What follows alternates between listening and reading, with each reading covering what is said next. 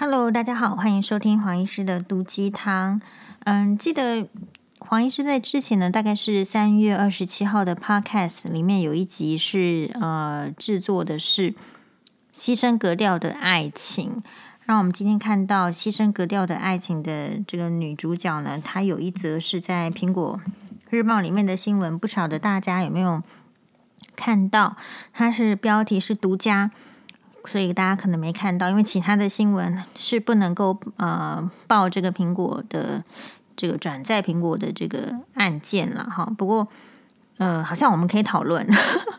他是这样的，独家大家可以去看一下。歪女认罪，然后锻炼丁允恭又被分手，就是说他在这个跟丁允恭发生那样子事件之后呢，其实后来是有一个交往的男朋友叫做 L 君，但是呢。嗯，一开始认识之后，后来觉得很不错，两个人就在大安区的高级的住宅区同居。同居之后，开始就是说会有一些问题摩擦嘛。呃，然后她的男朋友就发现说，诶，歪女常常用一些比较大情绪反应的事情在处理问题，好，可能就是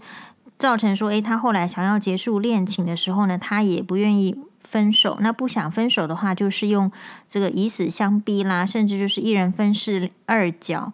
一人分饰两角，谎称怀孕流产，要逼男方回头，然后男生呢铁了心不回头。其实我觉得男生跟女生都是一样，如果铁了心不回头，就是不回头，就是大家不要做太多，但是这个可能要有相当的，就是说旁人的一个劝阻，还有自己突然。想通了才有可能，不然就是想要挽回感情的人，确实是有时候是积极的想挽回感情，甚至到不择手段。那所以呢，这个歪女哦，就是她就其实就是比较不择手段，她竟然呢有带这个锁匠，然后去他们这个男朋友的这个租处，然后偷走了九十件物品，遭台北地检署起诉，后来是达成认罪协商。台北地院呢，依照加重窃盗罪判这个歪女六个月的徒刑，可以缓期缓刑两年。基本上，我如果印象中没错，就是说，如果判刑缓刑，这些都是，诶，其实也是算蛮，就是蛮蛮这个罪证确凿的事情，才有办法这样子判，而且判六个月，我觉得算在现在法律里面是算蛮重的。然后这件案子呢，就是说他拿走了什么呢？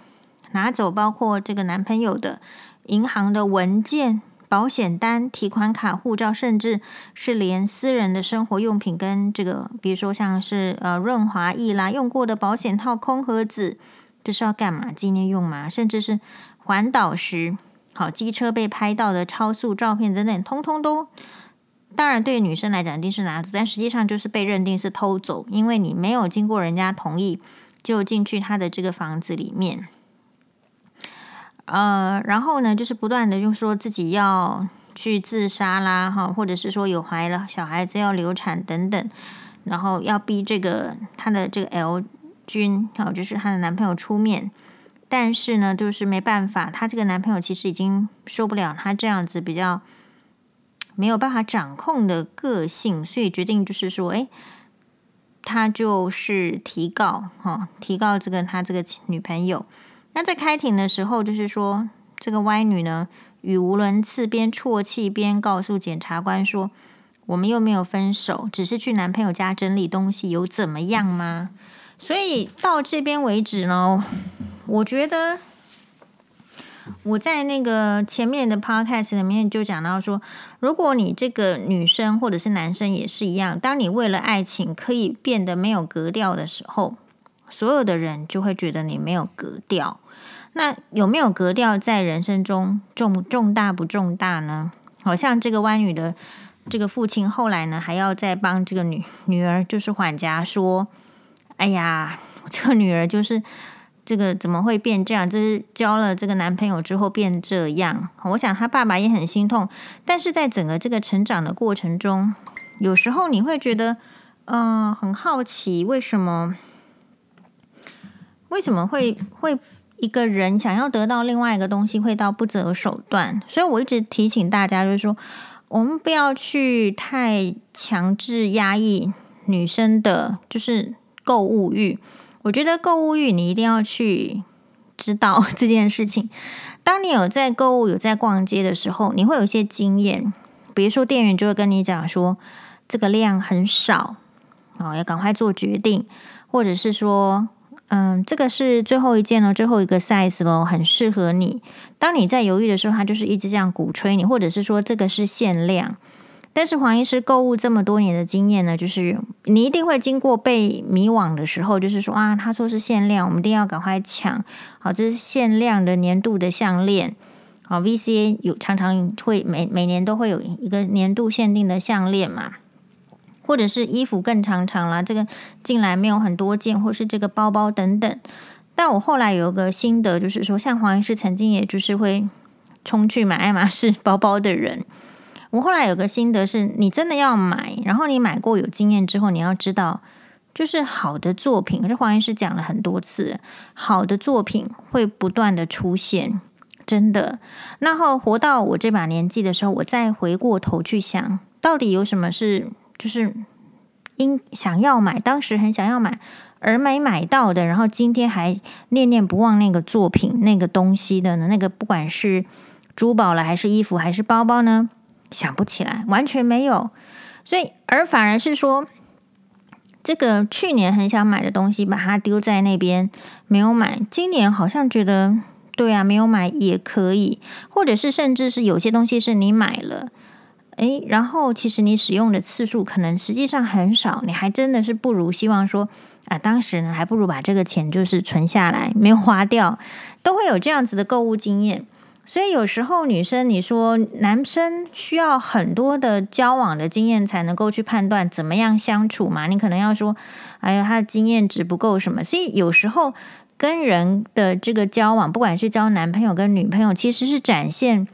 你的人生的价值观。所以如果说你的人生的价值观可以经过购物这个程序，你知道说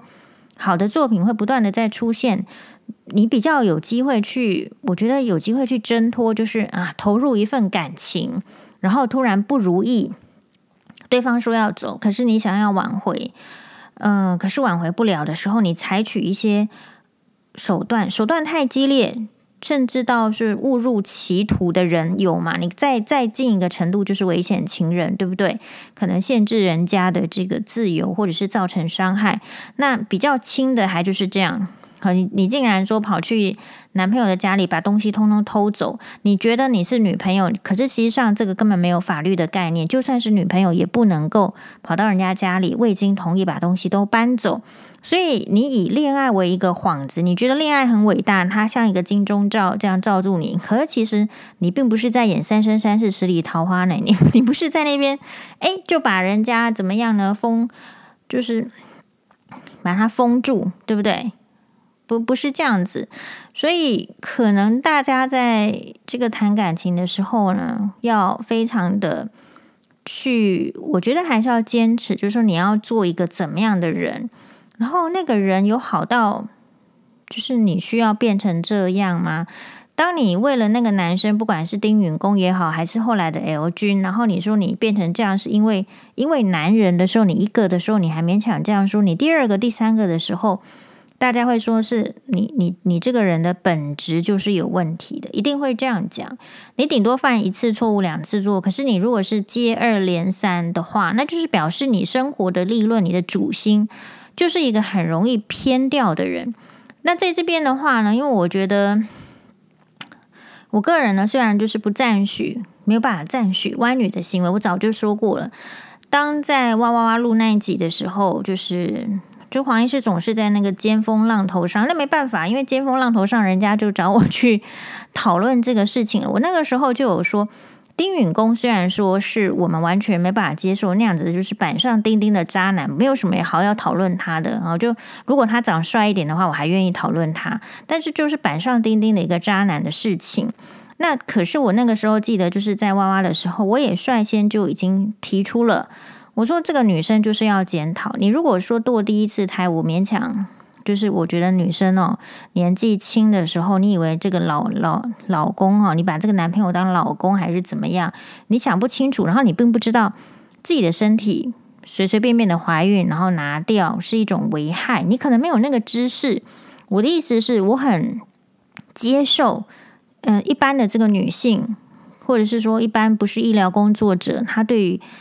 就是像我们那个艺术家朋友讲的，你你你跟他讲什么，他都只要是医学名词，比如说心肌梗塞，然后他就是像一个名词一样飘过去。他不会有任何的感受，所以当我们在讲说，哎呀，这要好好的避孕，要要好好的算月经周期，因为根本很多人是不会算月经周期的，然后就会是这样飘过去，他没有印象，所以他第一次很可能受伤。但是就是说，女生竟然把这个当成是。不当一回事，用自己的身体的受伤去要挟别人，然后第二次、第三次，然后认为自己的受伤要得到很多人的同情。可是这个前提是建立在你没有好好的保护自己。然后我记得那个时候呢，就是有一股风潮嘛，说就是检讨受害者，我就说大家不应该检讨受害者。然后，嗯，当然是没有说我啦，但是其他的人在说的时候就有被。就有被这个声音就有提出来说，我有注意到，就说啊，为什么女生还是去检讨女生？有时候不是这样子的问题，而是正因为是女生，所以希望她要好。可是有时候好呢，这个真的是忠言逆耳，这个话真的就是这样。就说男生他没有值得，他没有贵重，他没有好到你需要糟蹋你好好的一个人一个人生去这样子得到他。我认为没有，没有这样子的人的存在。因为如果你自己变得不好的时候，对方再怎么好，其实就是没有缘分，一定是这样子。好，所以在这边这个立场，我不会是，就是我我可能不会觉得可怜，或者是嘲笑，或者是愤怒，就是我很觉得很惋惜，一个女生，我觉得长得也蛮好看的。然后呢，你看又能够做到记者的专业，虽然说现在很多人都批评记者好像没有什么没有什么能力，或者是说没有什么采访的功力，还是怎么样，但我总觉得这件事情呢，也是要归咎于体制，然后要归咎于就是民众的口味，这些都都逃不了。比如说，为什么会去报网红的新闻？那可能大家在看媒体圈在没落。然后网红圈在崛起，大家会看很多 YouTube 的影片。然后比如说黄医师比较特别的是，我其实不看 YouTube 影片，但是如果人家传给我，就说觉得推荐我去看的，那我也会去看。所以当媒体认为说，哎，YouTube 开始是一个主流，是一个呃媒体的时候，可能也都会去。报这些网红的说法，或者是网红的意见，或者是网红在做什么，诶，所以大家就会忽略掉。当你常常在做这样的事情，只是在 copy 人家说什么的时候，你自己不太容易去衍生出自己的看法。我个人认为呢，其实大家可能要不断的去锻炼自己的想法是什么，以后才不会人云亦云。可是我们就看到说啊，现在的媒体圈的倾向大概就是这样，因为网红热门嘛，热门的意思，你说一个人平白无故怎么会被百万追踪呢？那就是很多人想看，所以那媒体圈想要活下去，想要不被这个时代淘汰掉，他可能也觉得一定要跟网红搭上线，接上边报道他们相关的，也许民众才会有兴趣。对，不过就是。那我我们看了很多网红的新闻，当然有很多好的网红的存在，比如说，嗯，之前的话是不是视网膜？但视网膜好像不能说单纯是是一个一个一个网红吧？也就是说，我们说是就是自媒体了哈，比如说视网膜啦，还是什么伯恩夜夜秀吗？诶，到底是什么秀？我也忘记，因为我就有看过一两集，但是看过一两集之后非常 impressive，觉得很好。还有就是。不是百灵鸟，是百灵果，对不对？好，就是就是有好的节目，如果人家知道推荐给我的话，我就会看。然后我们就知道说，哎，确实，为什么会网红会兴起，是因为他能够提供他那个世代那个独到的见解。那跟你看媒体的时候又不太一样，媒体是有就是可能 CNN 在控管吧，有些话能讲，有些话不能讲。然后这个媒体的背后是不是有可能有政党的影响？所以你在某一些媒体里面永远听不到另外一种声音，或者是另外一种声音是很被压抑的。那你看自媒体就会就没有这样子的心情嘛？比如说黄医师同样在 Park，不，黄医师在哪里讲，其实都是一样，只是问题是有会不会被消音而已。那在如果是在自媒体的话，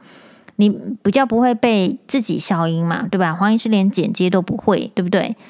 那比较有趣的就是我自己的话，还看过，就是那几个网红是，比如说是银座妈，不是银座妈妈桑，反正就是哪哪里的妈妈桑，是黄律师传给我看的。然后他的内容呢，就是非常的，嗯，其实他还蛮有名的，然后蛮受欢迎的，还会上节目。哦，就是上比如说什么什么某某电视台的节目，然后他自己的直播的这个 YouTube 频道，就是会有比如说一天花掉五百万台币，然后去买了什么什么什么牌子的衣服，然后你看他这个牌子呢，他会告诉你一件洋装这样多少钱，然后这个包包多少钱，然后一天就花掉五百万。那我觉得我看这个影片的好处是。其实哈，如果你不要抱持这个嫉妒的心理，因为你不太容易去嫉嫉妒这个妈妈桑，因为他你会知道说他赚赚钱其实是蛮蛮辛苦的，蛮陪笑，蛮喝酒的。所以第一个，你看妈妈桑去买这些东西，跟看千金小姐去买这些东西，你生出来的嫉妒感几乎是对比的话，非常的。有明显的差异。你如果去看千金女哈，你不知道她在做什么工作，然后她就突然告诉你说买这个一大堆珠宝，你其实你内心会蛮狐疑的，然后会觉得人生怎么会差这么多？可是如果你是看，呃，我如果是我自己的话，我自己看这个妈妈桑的话，就说哦，她她的工作是赚钱很快。所以他也可以花钱很快，那重点是他还蛮愿意就是分享的，然后他觉得他自己还蛮堂堂正正的，因为有一些妈妈桑，他可能就是经营，他可能都退退役了，结婚了，然后他会很开心的告诉你说：“你看我今天花五百万台币，然后我都没有用我老公的钱，这就是他自自己的那个价值观的展现。”然后我觉得也也未尝不可。然后你看，如果是。用这样子的一个女性的态度对照湾语的话，你就会觉得还是妈妈嗓比较好啊。必 就是我不需要，我不需要装成乖乖女的样子，然后去跟男生讲说，你看都是你害我怀孕，然后我要去堕胎，然后你要给我钱，如果你不给我钱就怎样怎样怎样。那妈妈嗓的话就是。我觉得就是，当然天生的条件没有很好。这个条件没有很好的意思，不是说他丑或者是怎么样，或者就是人是有一些出身或者是教育或者是等等的一些打击的问题。那没关系，有这个打击呢，他还是啊、呃、没有放弃自己，好好的去赚钱。从他这个，我觉得妈妈长也是一种专业，好，然后就去赚钱。那赚钱之后就好好的花钱，大概也就是这样。嗯、然后或者是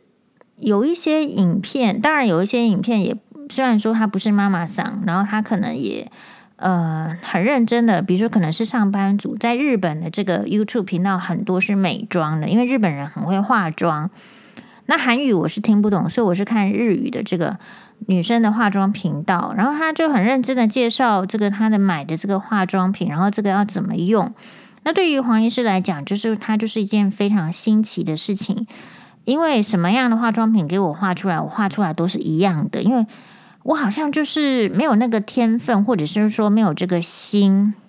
大概能做到的是这样。但是他让我知道说啊，不同的这个这个哎专业呢，事实上很会做的，跟我们。就是门外汉，就是结果是同样的产品，结果就是不一样，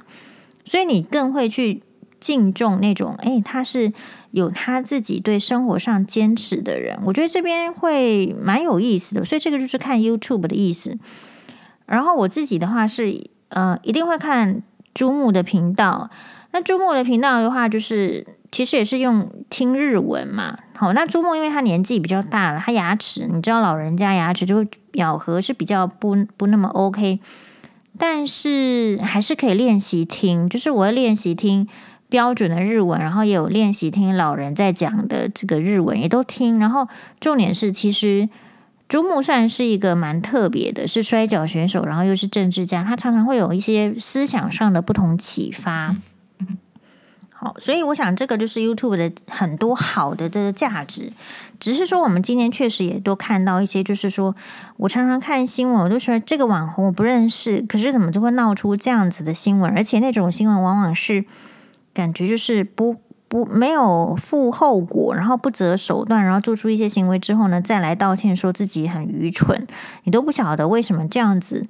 的人会变成网红，这样有什么好追随的？比如说一个满口。都是谎言的人，然后就是根据网友的说法，就是，哎呦，那个 IG 呢，很多照片也都是造假，所以你看，我说常常造假，勿以善小而不为，勿以恶小而为之。一个人的这个态度呢，他的会决定他的这个人生的命运跟个性。如果你的态度常常是随便的，觉得说，哎，没关系啦，这个骗一下就无伤大雅。你会发现这种习惯会累积，所以我们就有看到新闻说，一个网网红他竟然可以去下载那个捐款单，然后把他这个你知道做一做啦，贴一贴，然后就变成是他有捐款一百五十万这样子的事情，也可以就是作为一个题材。好，所以我想这个就是说，大家在看 YouTube 的时候。其实一定是找那个让自己可以放松的影片，然后或者是让自己像我我个人是这样，比如说最好要能够开眼界。那所以我自己也蛮常去看，不是也不是说蛮常，大概就是一个月看个一两次。因为通常是黄律师传来，好，比如说可能嗯，可能也有什么 Stacy 的频道啦，可能会介绍一下这个买的精品啦，哈，或者是。对，我大概印象中就是这样，然后你就是会有一些，呃，看看人家的心得啦，跟你的心得是不是有什么相似的啦，还是什么不一样的？我觉得这个都还不错。哦，所以大家在可能追的那个 YouTube 频道里面，因为 YouTube 这个事情哈，就像 FB 一样，你说有这个徐清吉，就徐乔治，就林美美。就是伪装成黄医师的粉专也是可以再用，然后用的就是说也就检举也不知道他下来的没，好像也还没下来。然后就有粉丝跟黄医师讲说，你要去申请那个蓝蓝标签，然后怎么样才可以不被仿冒？我说其实因为以粉粉专人数只要达到三万以上，他都会叫你申请 FB，都会叫你申请蓝标签。可是那个时候我就有发现说，他蓝标签的申请竟然还要叫我回传身份证，还要怎么样？那我觉得这已经严重侵犯到我个人隐私了。我不知道我这个这个个资这个从网络上出去，对方是谁？难道我们知道 FB 是谁负责的吗？台湾 FB 是谁在工作吗？我们都不知道。然后我就这样子传我的这个资讯出去，我觉得是一件很大的漏洞。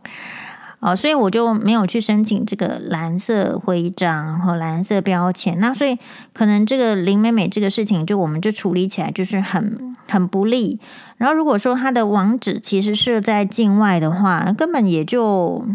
就是你你也很难进，有什么报警啦、警察那么去追，因为他这个都是已经是，所以他才会很嚣张啦。那只是说。那我个人就会觉得是说，其实你你去看这个东西，你要不要去追，其实是很凭你自己喜好的。所以喜欢黄医师的嘛，就会追到我这个频道嘛。那如果你喜欢的就是林美美那个样式的那种，可是我都会常常觉得里面就是乱无章法，然后在那边一直骂脏话，一直批评。我想人生呢，真的就是如同前面所说的，你多活一天。就是少一天，那你可以决定你这一天要接触怎么样的人事物哦，所以你可以决定。好像我的粉砖的话，我们不敢说认真经营，但是至少就是我想要怎么做就怎么做，我不会像别人说，哎呀，看随便，不管是说好说我好的，说我坏的，通通给他按赞，那就表示你没看嘛。但我看了之后，我才会有。反馈，然后才会有反思，然后才会印到我脑海里。我觉得这样子大家也才有留言的必要性。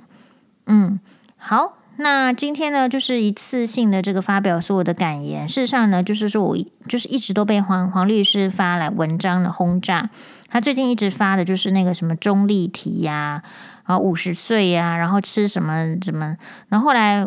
然后点进去文章，全部都是比如说黎姿四十七岁，然后看起来怎么样？然后黎姿说女生只要看起来少六岁就不错咯。然后莫文蔚啊，四十九岁。他说：“你这样可以说我四十九岁吗？你知道标题都是这样。